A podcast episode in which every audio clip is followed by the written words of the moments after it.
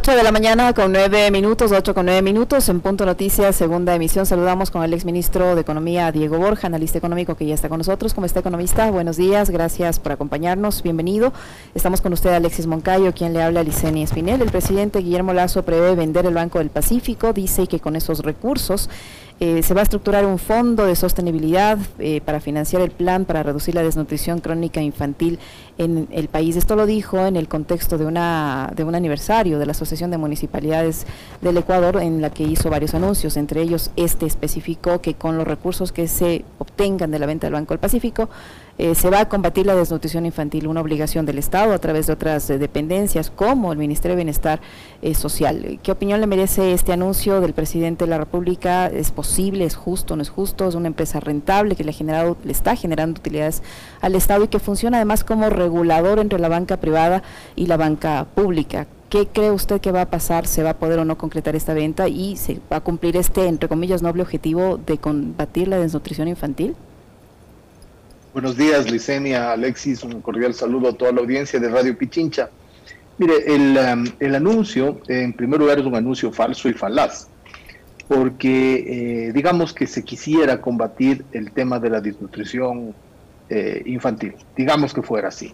Ese es un gasto permanente y eso implica que todos los años usted asigne recursos al Estado para el, combate a este problema gravísimo que tiene el país, que es la desnutrición infantil, entre otros problemas de salud y de nutrición que tiene el Ecuador.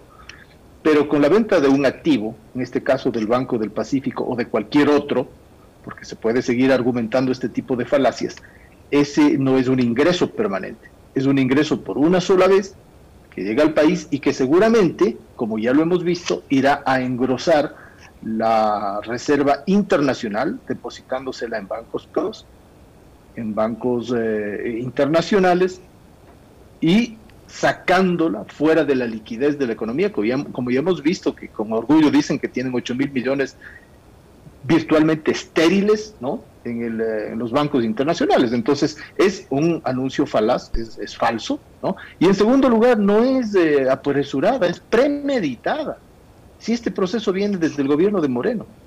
Recordemos que ya en el año 2019, públicamente, la Asociación de Bancos Privados, cuyo presidente es el actual ministro de la Producción, José Julio Prado, decía que la Asociación de Bancos Privados, que es un cártel de bancos que actúa así en el Ecuador, estaba interesada en la venta del Banco del Pacífico. Esto es premeditado. En ese momento, el señor era presidente de la Asociación de Bancos Privados, hoy es ministro de Estado. O sea, incluso desde ese punto de vista, ahí hay un anuncio de conflicto de intereses que cuando ocupaban ese puesto de presidente del cártel bancario, anunciaban públicamente que querían que se venda el Banco del Pacífico y ahora que están en el gobierno lo quieren ejecutar. Y eso ocurre también para el primer mandatario. Él es un banquero y entonces él está incluso prohibido por la Constitución, hay varios artículos ahí, en el que no puede ser juez y pues juez y parte en el sentido de tomar decisiones que pueden afectar un sistema oligopólico bancario, ¿no? porque el Ecuador es un sistema oligopólico donde cuatro bancos virtualmente tienen el 70% del negocio bancario y el Banco del Pacífico, como usted bien ha dicho, contribuye de alguna manera a desestabilizar ese funcionamiento de cártel que tienen los bancos en términos de la tasa de interés, que es el precio del dinero, y en términos de las condiciones de crédito, hay varias porciones de crédito que si no hubiera sido por la participación del Banco del Pacífico, simplemente la banca privada no la hubiera hecho, como por ejemplo el crédito social para vivienda. ¿Cómo está, economista? Qué gusto saludarle. A ver, eh, de, entrada creo que una de las cosas más importantes y cuando, digamos, eh, yo conocí la noticia, me llamó mucho la atención es, eh, y usted lo ha mencionado, es la justificación que que propone al país el presidente Lazo para la venta del Banco del Pacífico. ¿no? Con la venta del banco vamos a terminar, vamos a acabar con la, desnutrición infantil. Parece que es, un encuadre además eh, que es característico de este tipo de gobiernos, que además eh, hace de la caridad, digamos, una de sus principales banderas de, para, para venderse bien ante los electores, por un lado. Por otro, lo que usted dice es súper importante, yo sí quisiera que eh, nos ayuda a todos, ¿no? A nosotros y a quienes nos ven y nos escuchan a reflexionar sobre aquello, porque la desnutrición infantil obviamente es un gasto permanente, o sea, no es que usted vende el banco, da de comer a, a, 100 mil guaguas mañana y los guaguas dejan, ya, ya con eso ya es suficiente, ¿no? Eh, y están eh, eh, bien alimentados y demás, ¿no? Los niños tienen que comer tres veces al día, cinco veces al día durante toda su vida y su etapa de crecimiento, y eso dura muchísimo tiempo y los seres humanos nos vamos reproduciendo, pues entonces vamos a tener niños siempre y vamos a tener probablemente problemas de desnutrición permanentemente. Entonces el problema es, es, estructural y el Estado en su conjunto tiene que darle una solución estructural, porque si usted vende el Banco del Pacífico y se gasta esa plata de la venta del banco, eh, en, programas de, de, desnutrición infantil durante uno, dos, tres años, en algún momento ese dinero se va a acabar, pues es que por todos los lados es una justificación falsa y falaz, es mentirosa. Es decir, no se puede combatir la desnutrición con ningún tipo de ingreso que no sea permanente. Vamos a suponer que el día de mañana eh, deciden vender un pozo petrolero, privatizar como ya lo están queriendo hacer, y decir que eso también es parte de lo que va a contribuir al combate de la desnutrición infantil. Es otro ingreso no permanente y el, y el gasto permanente en nutrición, en lucha contra la desnutrición, en fondos para la desnutrición, en eh, eh, ayuda a los niños que están en esa situación, es permanente. Y eso tiene que venir de la tributación que ellos no la quieren hacer. Ellos quieren, eh, como ya hemos visto en la ley tributaria, que inconstitucionalmente la pasado Lazo, se carga a las clases medias con un nivel de golpe microeconómico a las familias muy grande, ¿no? Pero con un impacto macroeconómico mediocre. Entonces, si no, si no se toma el toro por los cuernos, que es cargar con tributos como lo están haciendo los países del G20, por ejemplo, a las grandes fortunas y tener egreso permanente todos los años para fines sociales, como combatir la desnutrición, cómo mejorar la salud pública, cómo mejorar la educación pública, cómo mejorar la seguridad pública, con todo este tema que está viviendo el Ecuador gravísimo en las cárceles, no se va a resolver ninguno de esos problemas y siempre se hará eh, mención a este tipo de argumentos falaces, ¿no es cierto? Que en algunas personas ingenuas en realidad pueden calar, porque los ecuatorianos tampoco es que somos bobos ni tontos. En un momento determinado la gente se da perfectamente cuenta que aquí hay otros objetivos, que hay otra agenda, que es una agenda de vender a precio de COVID, de gallina con COVID, como se lo ha dicho, ¿no? Los activos públicos. Porque en un momento donde, por ejemplo, el riesgo país supera, estamos casi los, 900 puntos, las valoraciones de los activos de un, de un país en esas circunstancias son bajas. Ya han anunciado, han dicho que el Banco del Pacífico estaría alrededor de los 700, de los 800 millones de dólares. ¿Cómo así? ¿Cómo así el patrimonio, que está, solo el patrimonio está en 812 millones hasta marzo de este año? Eh, es, el, es la variable básica para valorar eh, un banco, para, para empezar. ¿no? Entonces, ahí incluso hay afectaciones a la valoración del patrimonio, afectaciones a la situación. El Banco del Pacífico es el segundo banco en el país. Después del Banco del Pichinche es el segundo banco en todos los sentidos, en términos de participación en el crédito, en los depósitos. Es el primero en patrimonio. En activos está, tiene más de 7 mil millones de dólares en activos. En marca, es una marca sentada en el mercado. ¿no? Y todo lo que dicen que se podría hacer desde el lado privado, en las declaraciones que hace el actual presidente del banco, Roberto González, me parece que se llama el señor, es, lo puede hacer actualmente la administración, todo, absolutamente todo. Por ejemplo, mejorar en términos de tecnología, lo puede hacer la actual administración. Mejorar en términos de eficiencia, lo puede hacer la administración argumentan que ha bajado la eficiencia. Todo el sistema bancario bajó la eficiencia en el año 2020. Si este, el Ecuador ha bajado la eficiencia, estamos en un año de tremenda crisis, ¿no? Pero ellos quieren seguir cargando esa crisis a la mayoría de la gente y hacerse de los buenos negocios para un minúsculo recontra minúsculo grupo. Economista Borja, sin querer ser mal pensada, digo yo, ahora que está de moda el tema de los paraísos fiscales con esta última filtración donde aparece el nombre de un presidente, el nuestro, el de Ecuador, que proviene del sistema financiero. ¿Se podría utilizar una de estas empresas amparadas en estos sistemas oscuros de paraísos fiscales para adquirir el Banco del Pacífico? Bueno, se está diciendo acá dos cosas, dos alertas. ¿no? Se está diciendo en primer lugar de los anuncios bastante contradictorios a ratos que existen, que em, el, grupo interesado es un grupo centroamericano, que el grupo interesado es un grupo peruano, incluso se han filtrado algunas condiciones de estos grupos y tal. no se dice con claridad, no se tiene una política de transparencia en los negocios que involucran a los privados con el Estado, miremos el proceso con el que se cedió virtualmente la infraestructura pública para la utilización del negocio privado de la venta de derivados que ya está aprobada, ¿no? Donde no se aclaró en qué condiciones, cuántos años, que gana el Estado, etcétera, etcétera. Entonces no hay una política de transparencia al respecto. Y podría darse el hecho de que en este blanqueamiento, que seguramente va a suceder si es que la Asamblea Nacional no para esta malhadada eh, ley tributaria, este blanqueamiento de los dineros que sacaron a guaridas fiscales ecuatorianos, ¿no? Eh, todos los ecuatorianos, incluyendo eh, el, eh, presidente actual de la República, cuando no era presidente y probablemente hasta cuando fue candidato. ¿no? Eso hoy día, hoy día que es muy importante. En ese sentido, veremos también que, cómo actúa la Asamblea, ¿no? porque hoy día se trata ese candente tema para el país. Pero podría darse, podría darse porque en este proceso eh, eh, podría suceder que esos recursos que sacaron ecuatorianos se, juntan, como ya lo hicieron para la compra del banco de la sucursal del Banco del Pacífico en Panamá, por ejemplo. O sea, que hay un antecedente. Eh, sucede esto. Pero de ahí viene la segunda cosa. Ojo con eso. Primero, hay que oponerse radicalmente a la venta del Banco del Pacífico porque es atractivo de todos los ecuatorianos, ayuda a controlar el oligopolio bancario en el Ecuador, eh, de alguna manera compite en términos de la tasa de interés y de los créditos, etcétera. Pero el segundo tema es, en el caso de que lo hicieron, la superintendencia de bancos está obligada a evitar que se dé una nueva predominancia de mercado, una, una situación de dominación de mercado y una situación de concentración.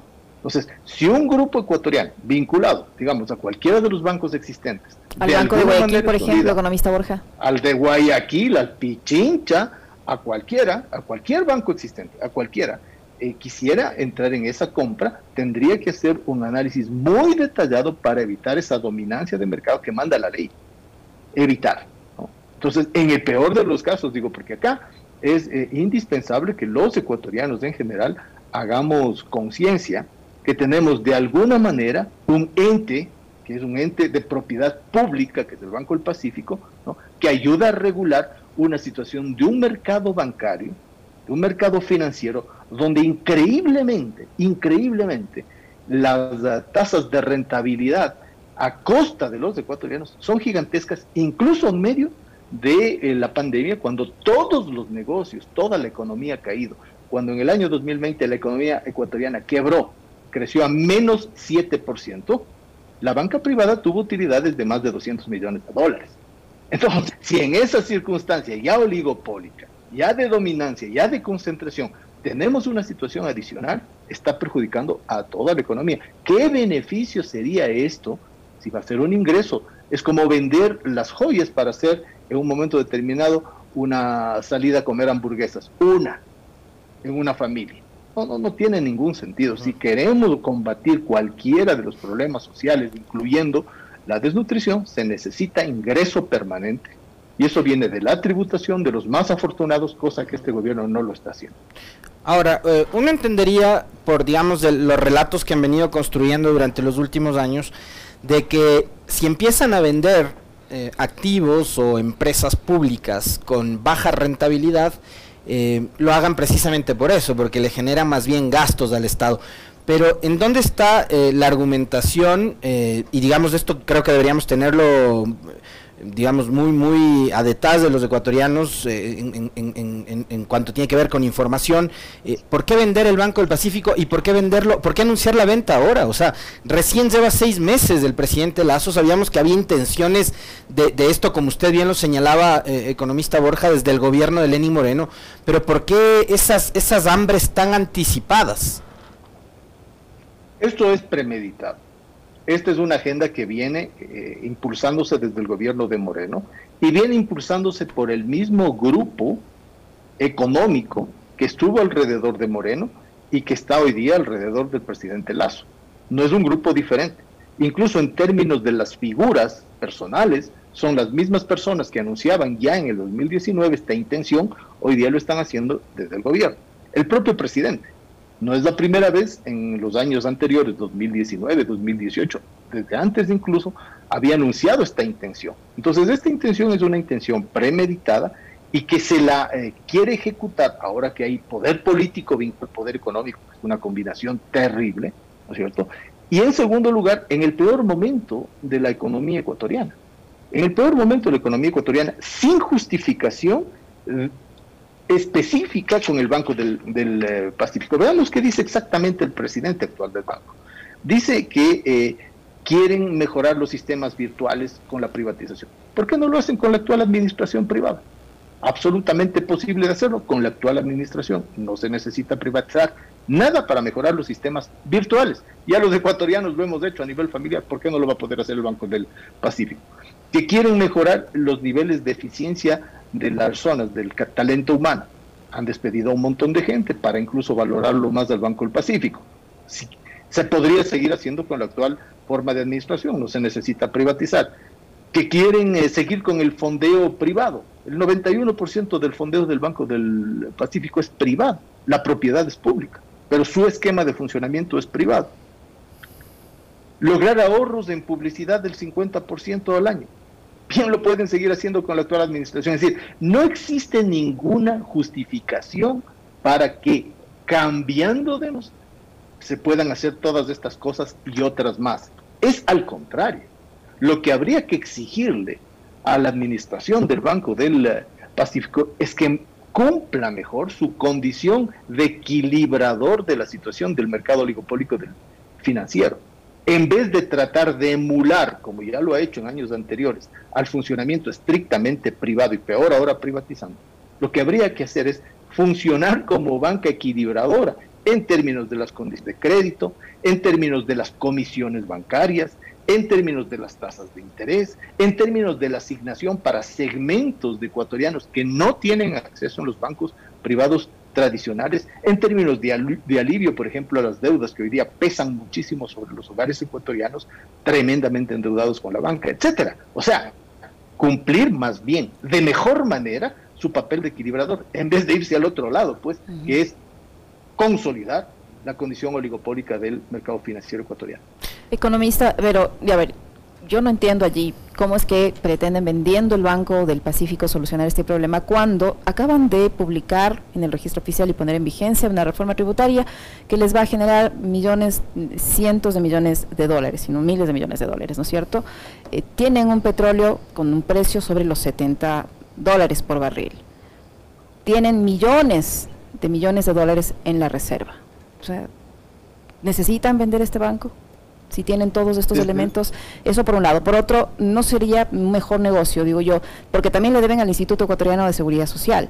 Y el Banco del Pacífico es un banco del Estado. ¿No sería un mejor negocio que se invierta de alguna manera el Banco del Pacífico en la seguridad social para pagar un poco de esa deuda que se tiene con la seguridad social y así quedaría en manos de los mismos ecuatorianos? A mí me parece que esta última cosa es muy peligrosa porque puede dar en muy poco tiempo la justificación para decir cómo el sistema de seguridad social en su, en su ámbito de salud y de pensiones funciona de manera eh, bastante floja en términos administrativos, entonces ahora tienen la justificación además de que no son hábiles para manejar el Banco del Pacífico y como el BIES tampoco es bien manejado, entonces también vamos a la privatización del BIES. Entonces, eh, diría yo, si, el, si usted tiene una alineación ganadora, está metiendo goles, tiene utilidades del banco, tiene niveles de eficiencia adecuados, es el segundo banco más grande del país, contribuye a la asignación de crédito a gente que los otros bancos no lo hacen siquiera. ¿Por qué va a cambiar? ¿Cuál es la razón?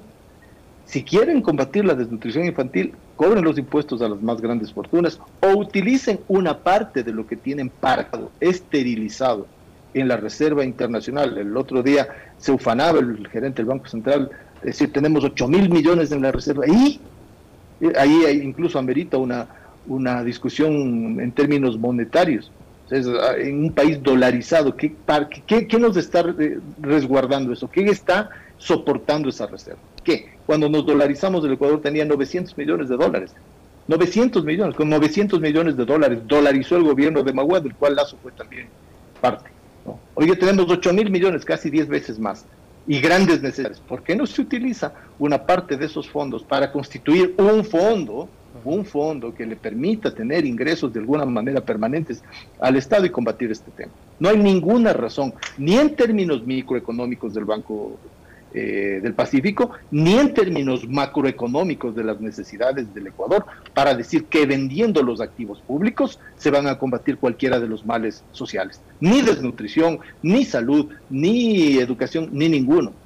El tema, como lo repito nuevamente, de esos ámbitos son gastos permanentes que tienen que ser enfrentados con ingresos permanentes.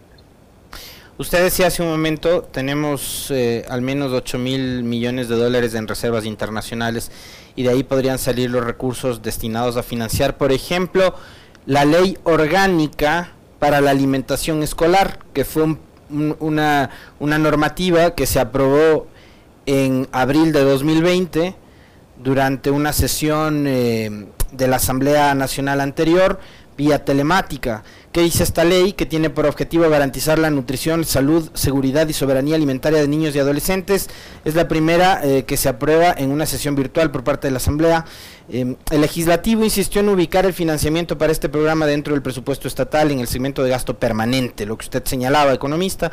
Los asambleístas plantearon esto porque consideran que es el eje central para que esta normativa tenga una aplicación efectiva. Estos recursos se podrían incrementar mediante gestiones de cooperación internacional y dinero adicional de parte de los gobiernos autónomos descentralizados. El Pleno decidió también que en la agricultura campesina y familiar, el sector de la economía popular y solidaria, los emprendimientos asociativos tengan una participación del 35% en los procesos de contratación pública en condición de proveedores de alimentos. Pero, y fíjese usted, o sea, primero esto, ¿no? Hay ya una normativa como para garantizar el acceso pleno a, a, alimentación en el caso de los de las niñas, niños y adolescentes en etapa escolar.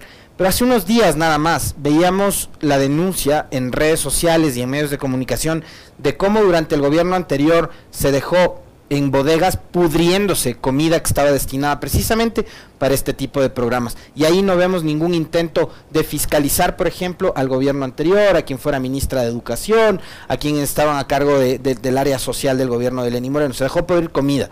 Y acá tenemos una ley que eh, digamos, financiándola, podría garantizar de forma permanente eh, este asunto relacionado con la desnutrición de los niños, ¿no?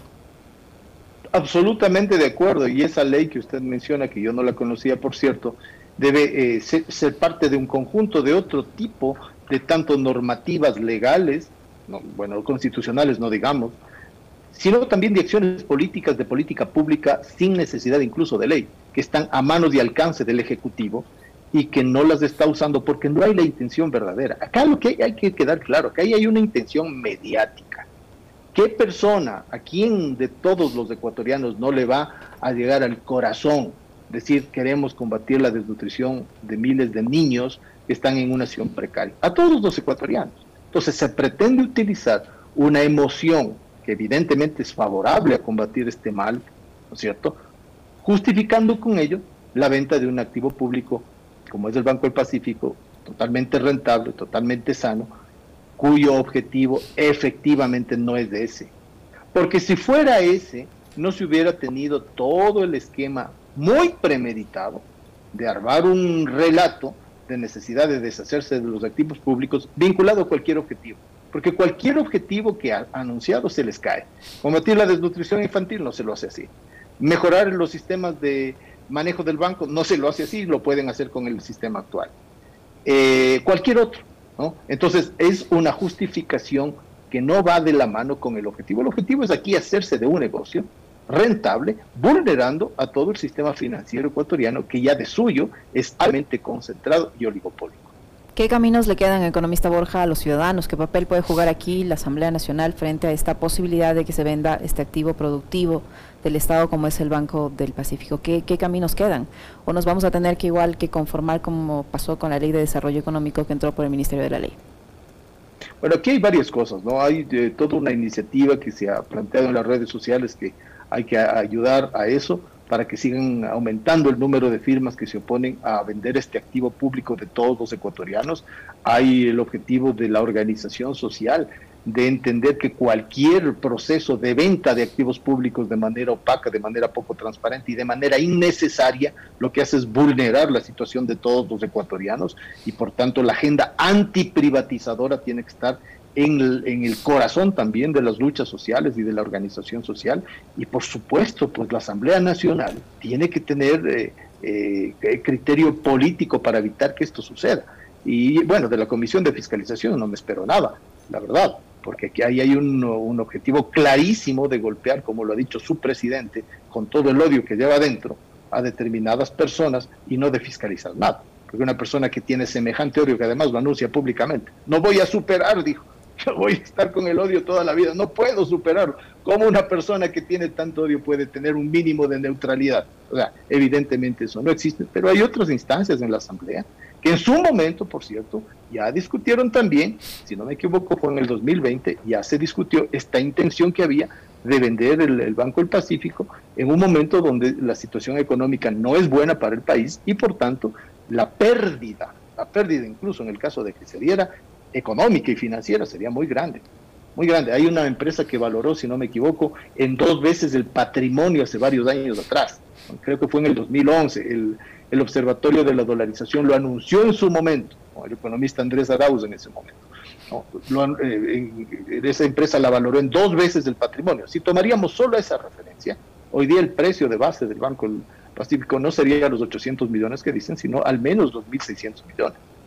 Es decir, incluso desde esa perspectiva, es, los anuncios son instados, son equivocados, son malintencionados.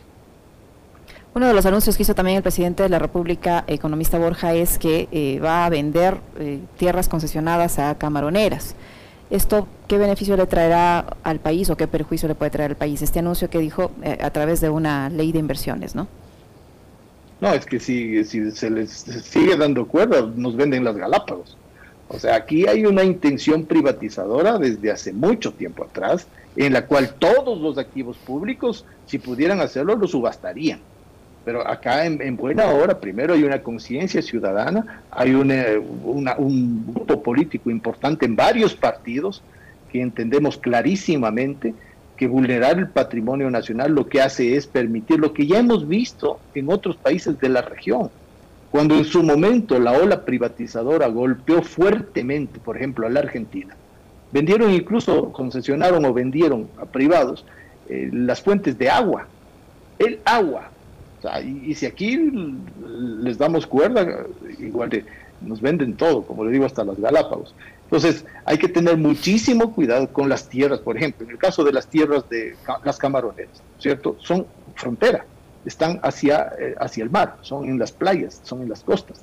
Incluso hay, prohibiciones, por ejemplo, de enajenar eso a eh, propietarios internacionales, por temas de seguridad, incluso nacional. Entonces, ah, se hace tabla rasa de todo. El artículo 232 de la Constitución y el artículo 310 de la Constitución, los dos artículos, como la Constitución realmente no, no, se la pasa, ¿no es cierto? Prohíbe con claridad que haya conflictos de intereses. O sea, incluso si nos fuéramos a esos argumentos legales, hay este mismo momento en la normativa ecuatoriana un conjunto de leyes que impiden que se subaste, que se feree de esta manera. Y eso también tiene que pesar sobre los actores políticos que están en el centro de lo jurídico y lo político que es la Asamblea. Y entonces no hacerse de la vista gorda y usar solamente la fiscalización por el odio hacia determinados grupos, determinadas personas o determinado gobierno, concretamente el gobierno del presidente Correa, y dejar de lado la fiscalización a un gobierno que le destruyó al Ecuador. Y esto no, no, no, no lo digo desde una opinión, si usted observa los indicadores económicos y sociales en el gobierno de Moreno, son de destrucción. Le pongo uno solo. La pobreza subió del 22% al 33% en el gobierno de Moreno. 11 puntos porcentuales. Volvimos a, los años 2009 en términos de pobreza, 2010. Es una destrucción. ¿Por qué no se fiscaliza eso? Así es. Muchísimas gracias, economista. Se nos terminó el tiempo. Muy amable. Gracias por su, por su información. Gracias.